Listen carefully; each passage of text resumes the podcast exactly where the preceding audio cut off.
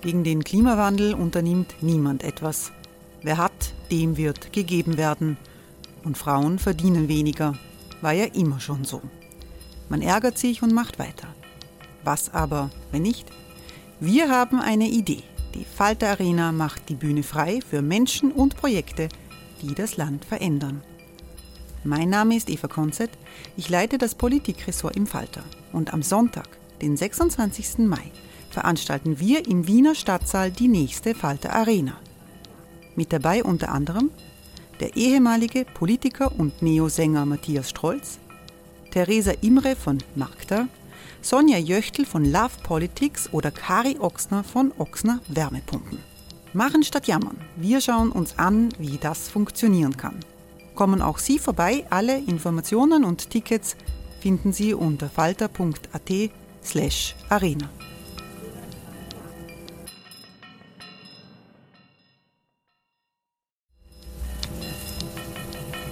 Falter-Podcasts werden durch Werbung unterstützt.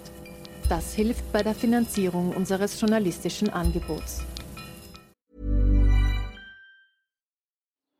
Die Erderhitzung ist kein Gefühl, aber mit vielen Gefühlen verbunden. Sorgen etwa oder Angst. Eine Veranstaltung gegen diese Ohnmacht ist Tipping Time, eine Klimakonferenz der Zivilgesellschaft.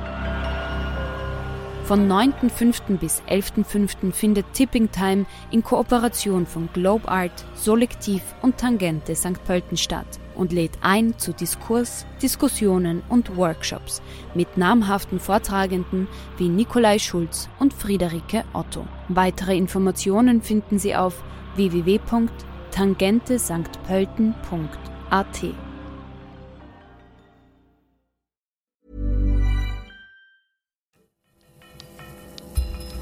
Falter Radio, der Podcast mit Raimund Löw.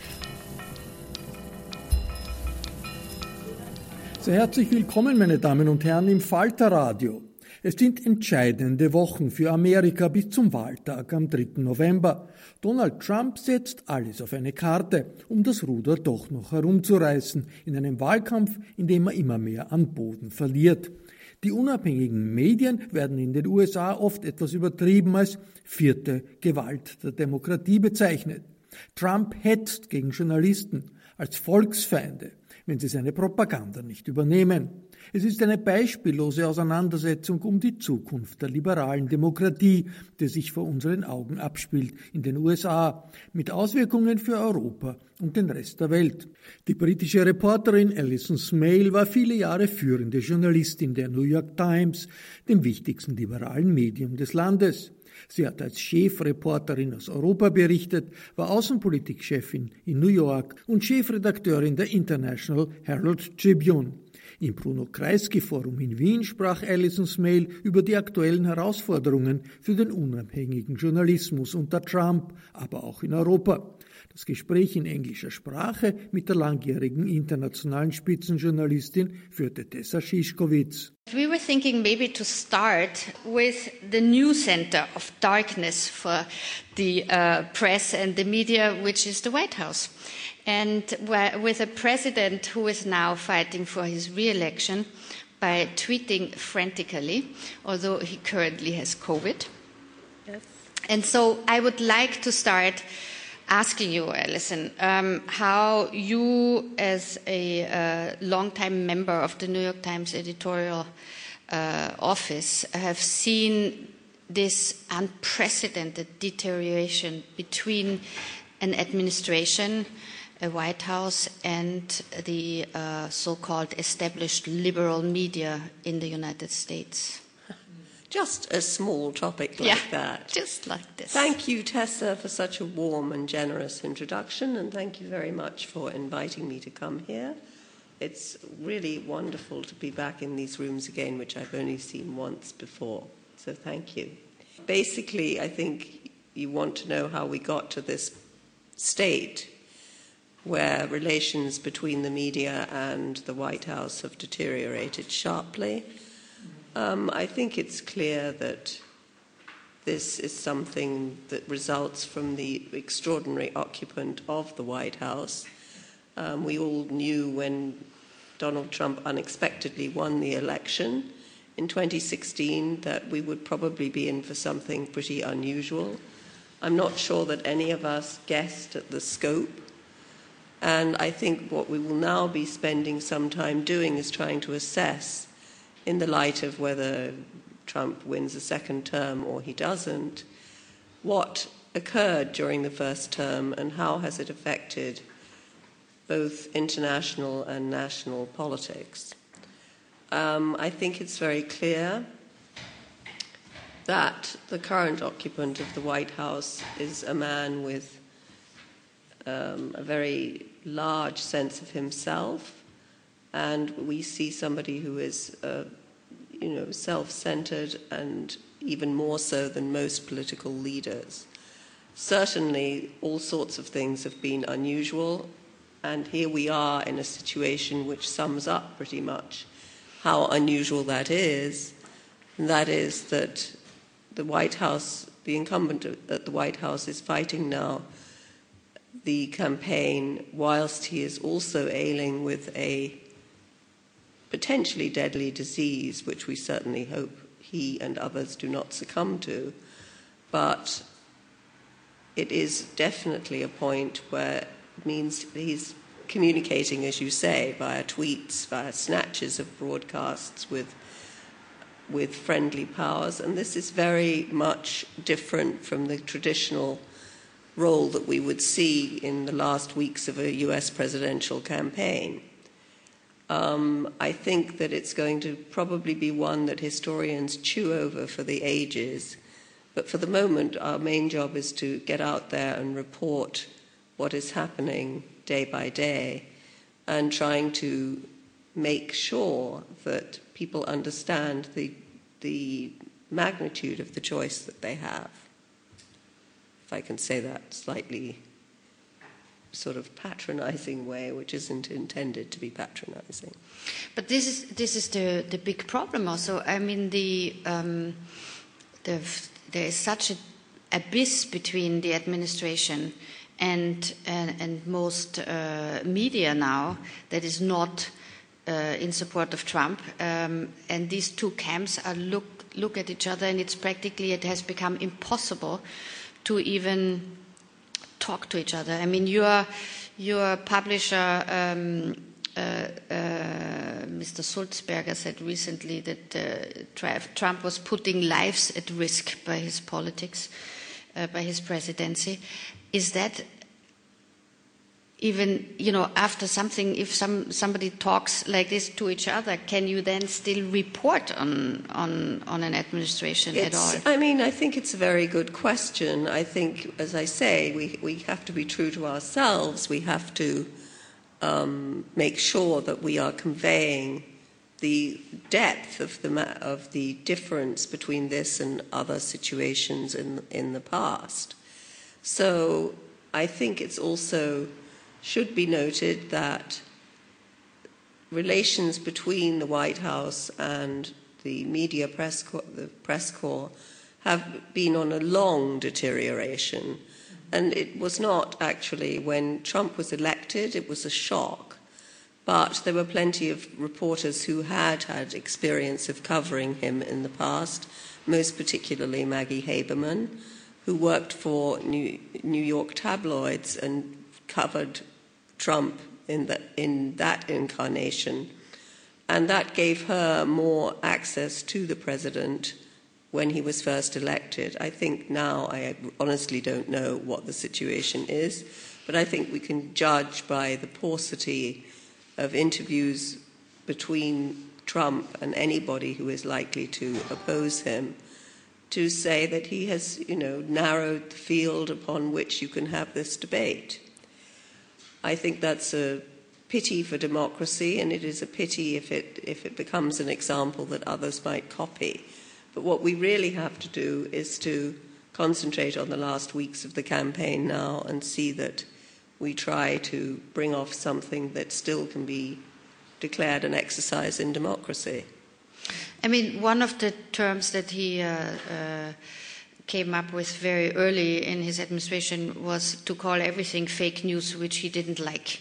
I mean, that set the tone, didn't it? Well, I think basically the fake news thing sort of traced a path out of this little town, Veles in Macedonia, where people were posting in the guise of being people on genuine voters and creating a whole string of Facebook posts that suggested that there were people ready to vote for Trump where there perhaps weren't. So the fake news term did not actually, I think, originate with Trump, but it was something that he took up. And I just think that we have to be very careful in using language anyway. I mean, this is what we have to define our actions, make them different from those of animals. And we really care about, if we care about language, just look at the, new, the phase, the phrase fake news. If it's fake, it really can't be news, and if it's news, it can't be fake. So I think it's very important not to take up every phrase that is tossed out in this process, and that's a big one of them. Um, we will hurt ourselves more than anybody else if, we, if that's how we come to view the whole process. So, I mean, I think Donald Trump ad- adopted even fake news awards, but I think even he had slight tongue in cheek when he spoke of these.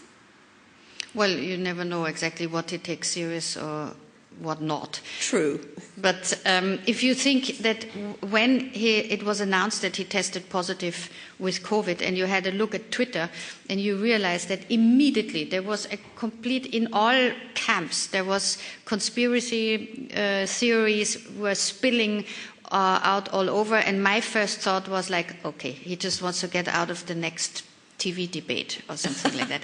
The fact that we all entertained these thoughts also, I think, shows how far the um, the trust in, in what we're being told by this administration mm-hmm. has uh, has eroded. Yes, I mean eroding trust. I think is basically the motto that you could hang over all of the, to describe events that have unfurled over the last three to four years, and it will be very interesting to see if it's possible to, I don't think it's possible to return to the status quo ante, no matter what the outcome is, because a lot of very tough things have been said by a lot of people on different, in different camps.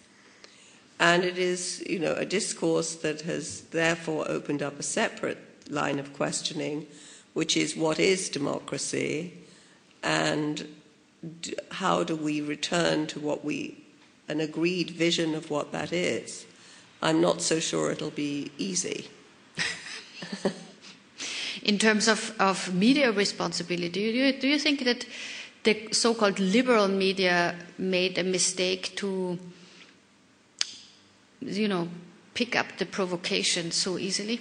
Well, I don't know. I think you basically you have to report what you see, and that is what there was to say. Um, then I think you can have a long debate about the role of the vaunted objectivity of the American press and some other uh, media in other countries. Um, I think it's going to be very hard, as I say, to establish a common basis again. But hopefully, we will, that will, there will be a result that allows us all to start doing that. But that's what we don't know. I mean, it seemed to me that over the last month, uh, suddenly the critical interviews with Donald Trump were not made by the New York Times, who has lost access, but by people in Fox News. There was a certain shift, uh, either because uh, Trump becomes more erratic every day, so that even his own media camp is becoming uh, nervous mm-hmm. and says like you can't just say such utter nonsense live on camera in the middle of an interview. Uh, is it this or? I mean, I don't have a sort of secret path into the deliberations of what gets on Fox or But I think there is, has been something of a change of tone, and probably that reflects uh, re- deliberations by journalists who, at the end of the day, have to answer to the, their face in the mirror and a lot of other people for what they do to earn a living. So it's, it is tricky. Um, I think also that certainly since the announcement that President Trump was suffering from COVID, it's not clear what, to what degree he has consulted with anybody, his doctors, for instance. Um, there's a, oh, a fly gate. It's a fly again. so a Pence, Pence sent over his uh, last remaining fly. Not important. And it moves, not unlike the one of Pence. right. So anyway, that's. I just think that it's interesting to observe the change in tone, but who knows what it actually means unless we're round the editorial tables in different media organizations. We can't say, and that's as it should be. Yeah, I mean, if you if you see how he's tweeting today that he wants to go back and campaign immediately in Florida and in Yeah. Pennsylvania because the the polls are showing a widening lead, um, a widening gap between the candidates and, a- and a bigger and bigger lead for um, Joe Biden now, up to 10 to 13 percent. Uh, so uh, clearly the president becomes more and more desperate. But I wonder uh, one thing that I thought was really interesting in these debates, in this first, first debate, was how little authority he can take from a moderator, from someone who chairs this uh, debate. Journalists, for him, I think, don't count at all uh, as a professional sort of um, item, and he doesn't understand that he should actually sort of behave according to some rules. I really do wonder uh, to what extent it was a purposeful uh, strategy that, that he appeared with at the first debate, because he really was kind of pacing the stage and barely letting Biden finish a sentence from the very get go. So it's hard to, it's very hard for all of us to deal with trying to analyze these moves, which are not part of the normal political discourse and not part of what we would regard as logical ways to pursue goals. Um, I think this is another part of the whole issue of the role of media and the fate of democracy, and it goes far beyond the scope of a TV debate. But that debate showed us how difficult it is to have have a discourse if somebody change, shifts the sort of area of the playpen, as it were. Burrow's furniture is built for the way you live. From ensuring easy assembly and disassembly to honoring highly requested new colors for their award-winning seating, they always have their customers in mind. Their modular seating is made out of durable materials to last and grow with you. And with Burrow, you always get fast, free shipping. Get up to 60% off during Burrow's Memorial Day sale at burrow.com slash ACAST. That's burrow.com slash ACAST. burrow.com slash ACAST.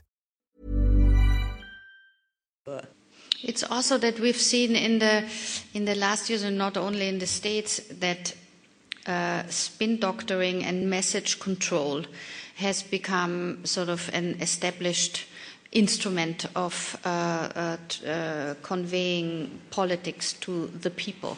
And these, you know, huge uh, new media departments in ministries and prime ministers' offices, which sp- spit out short messages um, in Britain, usually three words like build back better is the newest one that we have in the UK now. Um, which are sort of uh, very much controlled and leave little room for debate. And it makes it ex- extraordinarily difficult for uh, traditional media, which is shrinking in size and shrinking in finances, to actually uh, put up this fight against uh, uh, spin doctored message control politics pouring down on us. Um, how did you see this development in the last years also, if you take the example of Trump and and the New York Times? Um, I mean, it, I definitely think it's not restricted to Trump and the New York Times, but obviously there is an increasing perception in government circles, anyway, that you have to ram home your message and this has been something that has been done for, by many rulers throughout the centuries and millennia of history. And in the, in the sense that you are going to put all the force you can to try and convince people of your point of view, this is nothing new.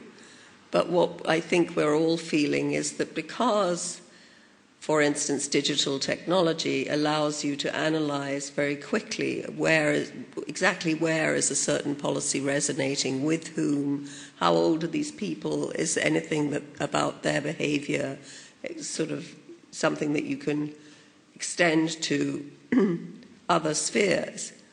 So I do think it's clear that governments, of course, can summon up resources.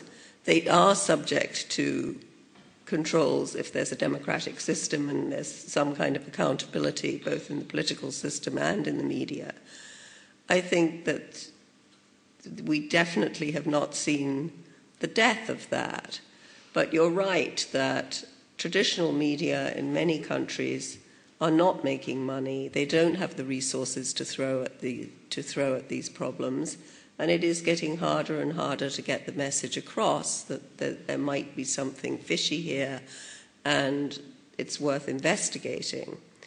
Um, the New York Times, thanks also to a wonderful growth in its digital subscriptions, does have money at its disposal. I'm sure they would not like to think that there's overly much of it, but they are able to undertake the most fantastic investigative efforts.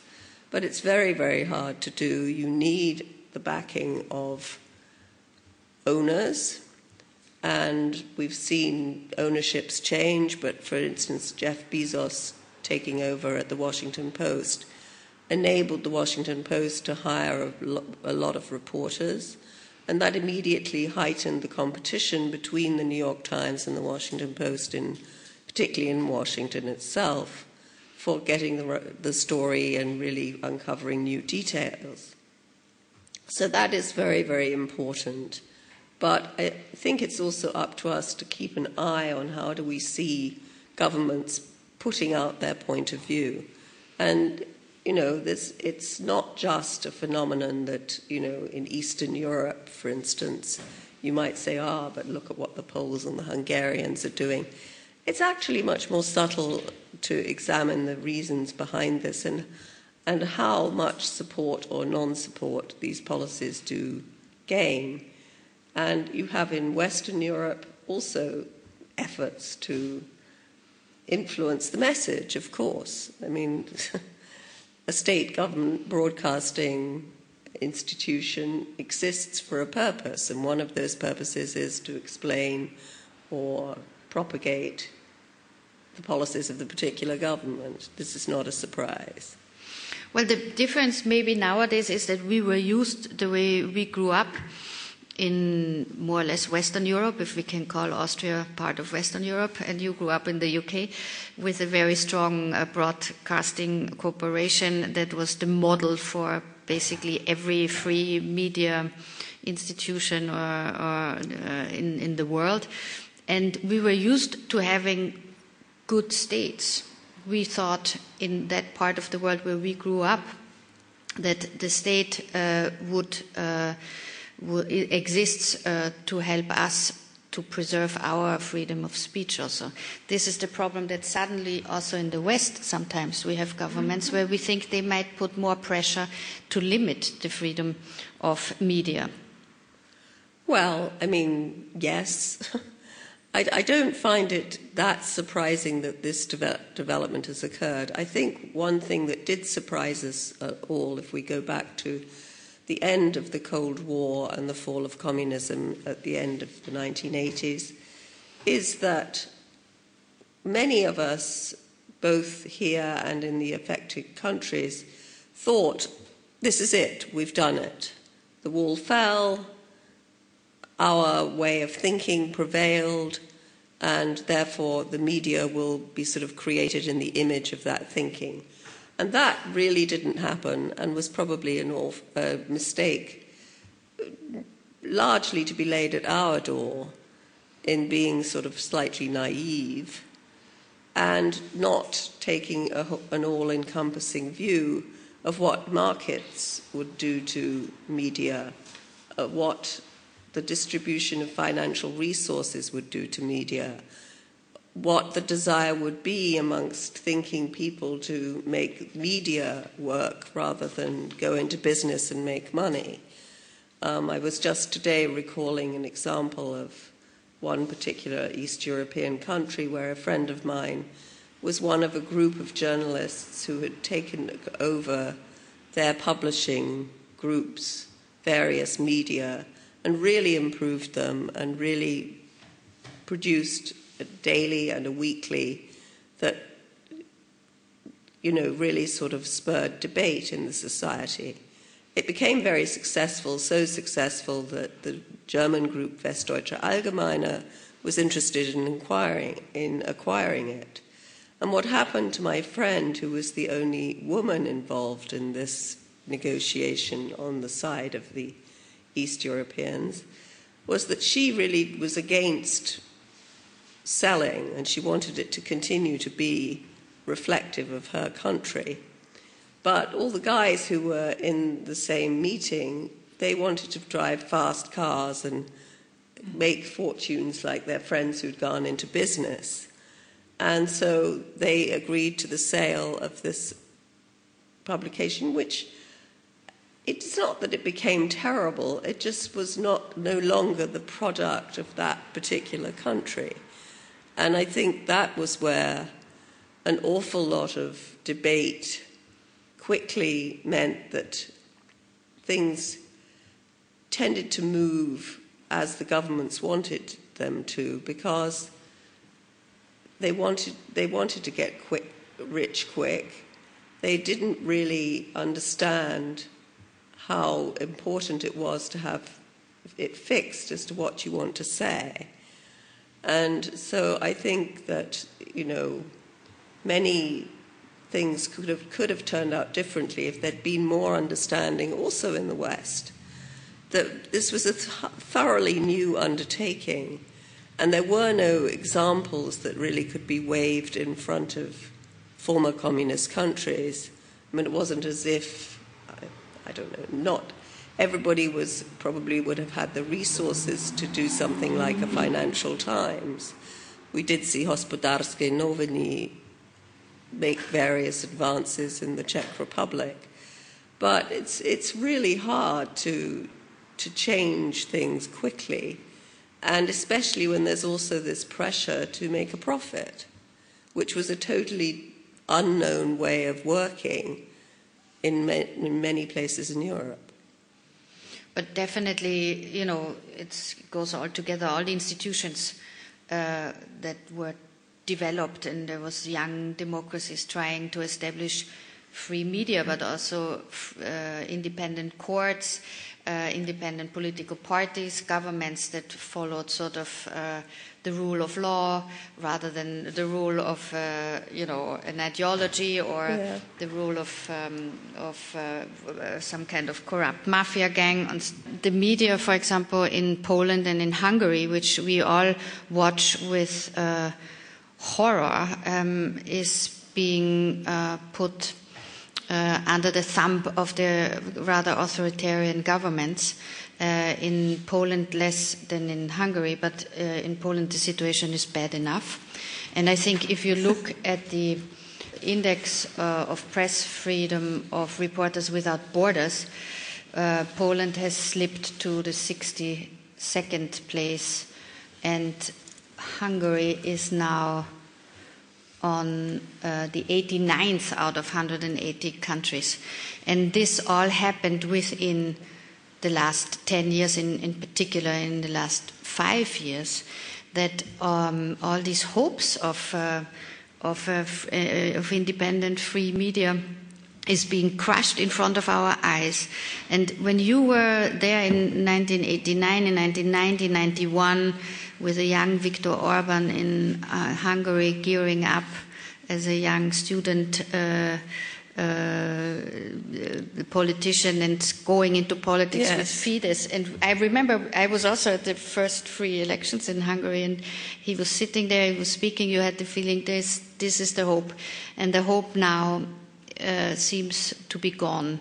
And is it not also because, you know, would the media could the media have put up more of a fight if the politics go so authoritarian? Well, I think it also depends. You have to watch how this how this happens. And in Hungary, for instance, the government domination of the media is primarily achieved through control of the advertising revenue. And you can say, well, here's a company that is taking care of that, and there's no particular proof that it serves some nefarious political purpose. And there's no specific proof of somebody in the government pulling strings.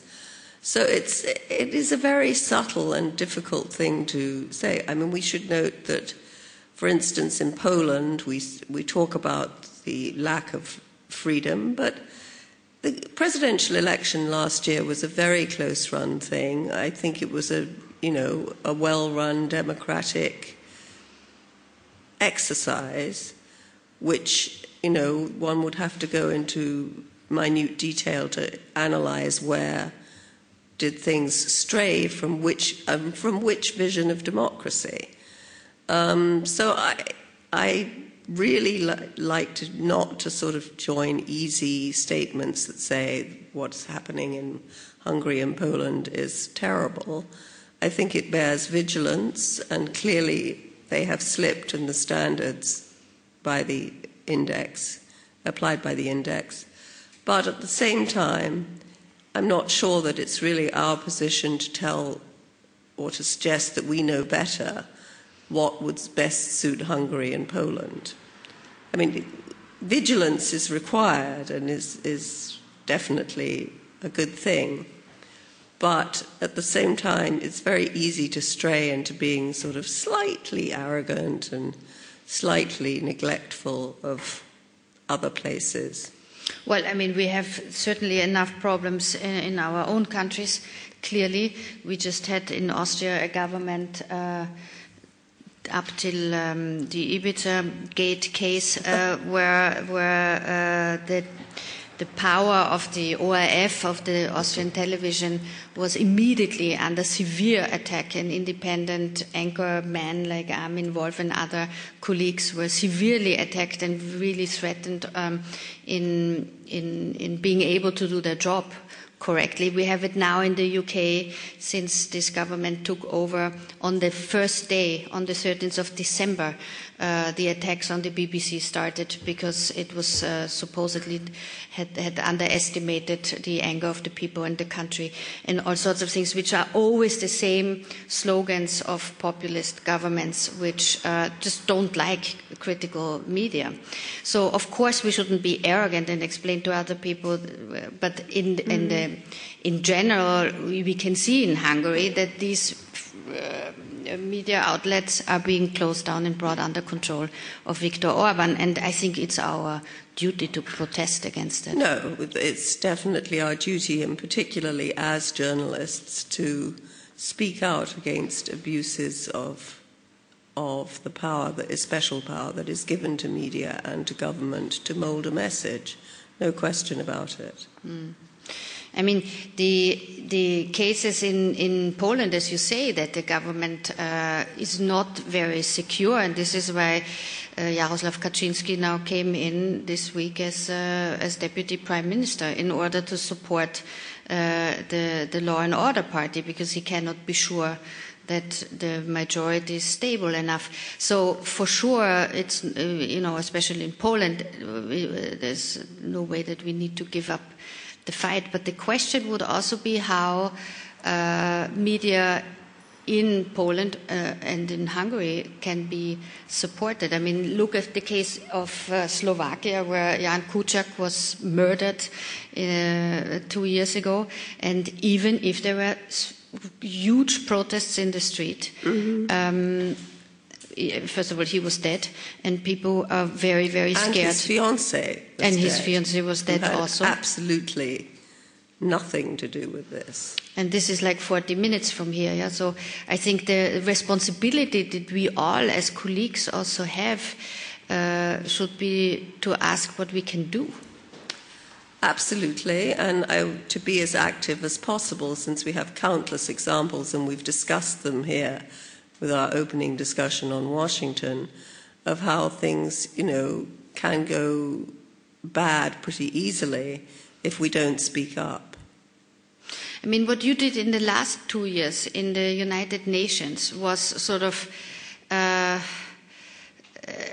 a, a, a, very admirable uh, uh, attempt to uh, re mo to modernize uh, the communications department, where you try to in a in a multinational organization like this, where all these different cultures also of how to communicate, how to send, uh, to represent uh, politics that the UN wants to be shown to the world. So you try to modernize it. How difficult was it? Because this could be also a case model for many other uh, organizations. Yes, although I think there is nothing quite like the United Nations, also in this sort of tremendous variety of views that it has to, as an institution, balance against each other. And I think we can all be very happy that the UN Food Programme won the Nobel Peace Prize today. Yeah, apropos. Apropos. We have and to- something very good to trumpet from the United Nations. And I would say that, you know, I joined in, what was it, 2017, with the idea that um, Guterres, who had just been chosen as the Secretary General, he was very keen on reforming the institution, and he certainly made that the watchword of his pitch for the job and his conduct of the job when he was in, uh, now that he's been in office for almost five years, not quite. Um, so it, it was definitely something that he wanted done, and you don't get things done at the United Nations unless you are seen to have the backing of fairly senior people. Um, one thing I did was actually just change the name of the department. You wouldn't believe how many meetings it took to achieve that. But it, the old name was the Department of Public Information, which just smacked of another era. Something that was about global communications suggests a much more global approach, and communications in themselves are, of course, a two way process. So it became less like sort of Moses with the tablets coming down from the mountains and saying, Thou shalt do this. Um, so I think it was, it was definitely something that was a joy to see when you, when you achieved something. Um, I said all the time at the United Nations that I found it about one third fun, another third fascinating, and another third frustrating. And how things turned out on any given day depended on which mixture of those uh, you were dealing with. But it is an unbelievable institution, and for all the criticism that is directed at it, it has shown itself to be capable of both reform and administrative processes, but also real effects on the ground. I mean, people would starve, more people would starve if the UN food program was not there. I also want to ask you because you are here in Vienna not uh, thanks to us, but thanks to the Institute für die Wissenschaft vom Menschen, the Institute for Human Sciences, uh, where you came here for um, uh, this year now to work on uh, exactly these questions that we have discussed now, also on um, media in Eastern Europe and Western Europe. And do you think you can sort of uh, apply some of the lessons you learned also at the UN to these very fragile um, uh, institutions and uh, media outlets in Eastern Europe? Do you expect to be able to just collect information or also try to to influence certain certain situations, certain I think I live to be surprised always, and I'll see what I find and I, as I investigate. But what is important is that people should know that this effort is going on, and I think it's very important not to give up hope. Um, I have a friend, Ann Cooper, who's just completed a very good report on media in Russia. And she had previously been prepared to declare Glasnost pretty much dead. But when she looked a second time in recent months, she came to the conclusion that there were uh, any numbers of examples of journalists in small and less small places in Russia really taking the authorities to, to task and applying the rules of free media. So I think it's important that we emphasize what good can be done rather than what kind of mistakes I might think I find. I, am there to help people fix those, in, but not necessarily as I see it, but as they would have it if they can change the way things are done in their particular country. Well, I totally agree with you. I mean, I, when I lived in, in Russia, we would report every month on one more TV station or newspaper being brought uh, on Kremlin line, and it was always this slogan that you write the last uh, debate program in NTV or any mm-hmm. other Russian channel or um, has been closed down or has the editor has been fired and now it will all be on Kremlin line. And that went on for years. I mean, it was always the last program, mm-hmm. and there was still one other one, and the others came up, and the um, courage of colleagues in Russia, in particular, but all over Eastern Europe, under more and more authoritarian. Uh, political regimes uh, is astonishing. I mean, it is absolutely astonishing. And yes. as you rightly say, in the regions in Russia, where in in cities like Yekaterinburg, of course, we never hear about them easily in, in Western Europe, but yeah. they are very, very courageous uh, uh, colleagues who work tirelessly to, to work against the corruption of only the city governments and all these kind of things. So, for sure, we should never give up hope. no, definitely not. And let's look at what's happened, for instance, in Khabarovsk, a not well known city in the far east of Russia. But when the Kremlin and Putin summoned back the popular local governor, people erupted in protest, and they've kept this up for four months now, which is not so easy. Yeah, which is very good. But we also, of course, had uh, just now the case of Alexei Navalny. So if a critic is a little bit too uh, uh, too successful, then he might um, get um, first harassed, then poisoned, and subsequently shot. So for him to go back to Russia now, of course, is a high risk of life operation.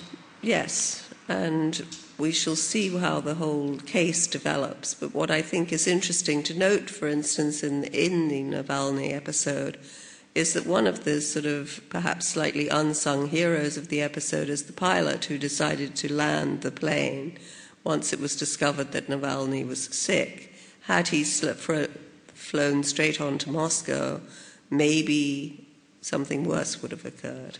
Well, it's also interesting to see how this operation was planned, because while he was in the air, flown back to Moscow, and he was supposed to die in the air, there was also no opportunity for people to tweet, to shoot videos, it then went immediately out into the world because they were in the air.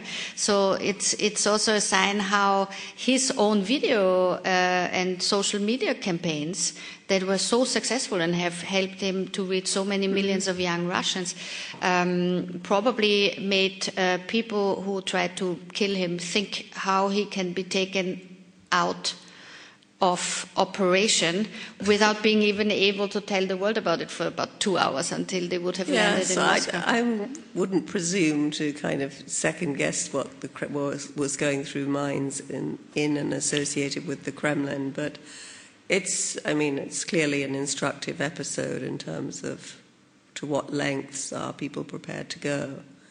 Yeah.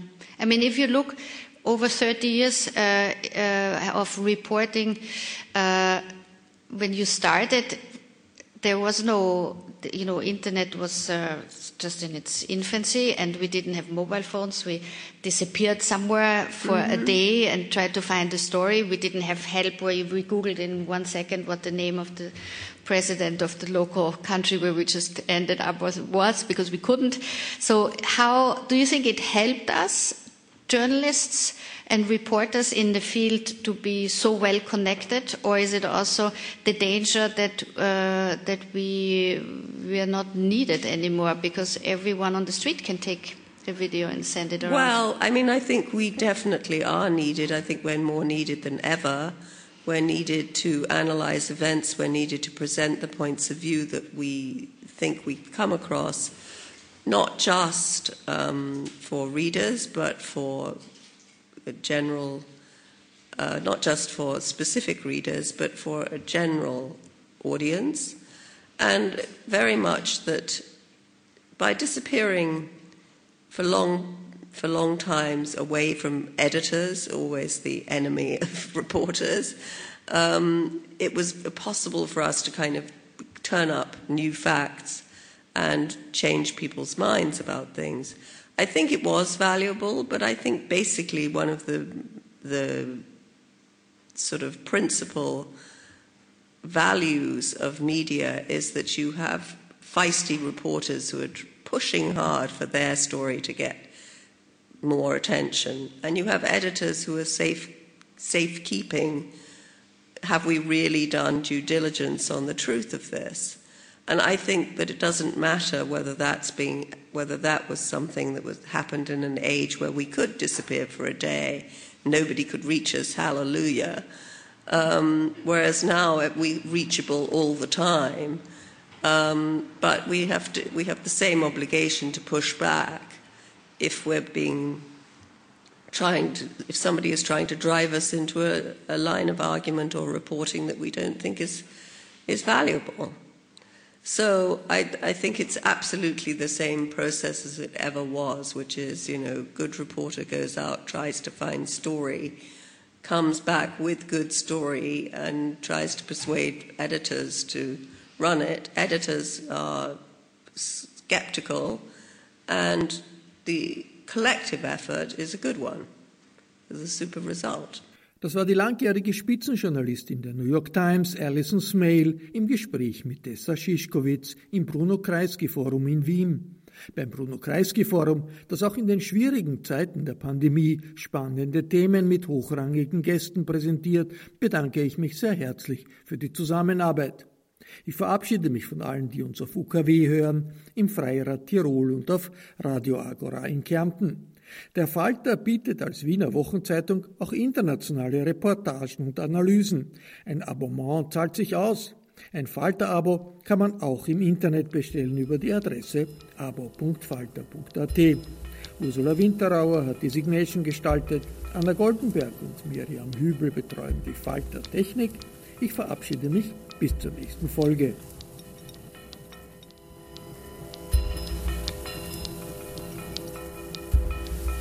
Sie hörten das Falterradio, den Podcast mit Raimund Löw.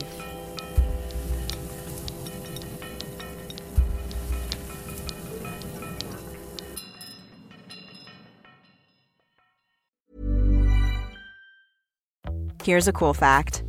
A crocodile can't stick out its tongue. Another cool fact, you can get short-term health insurance for a month or just under a year in some states.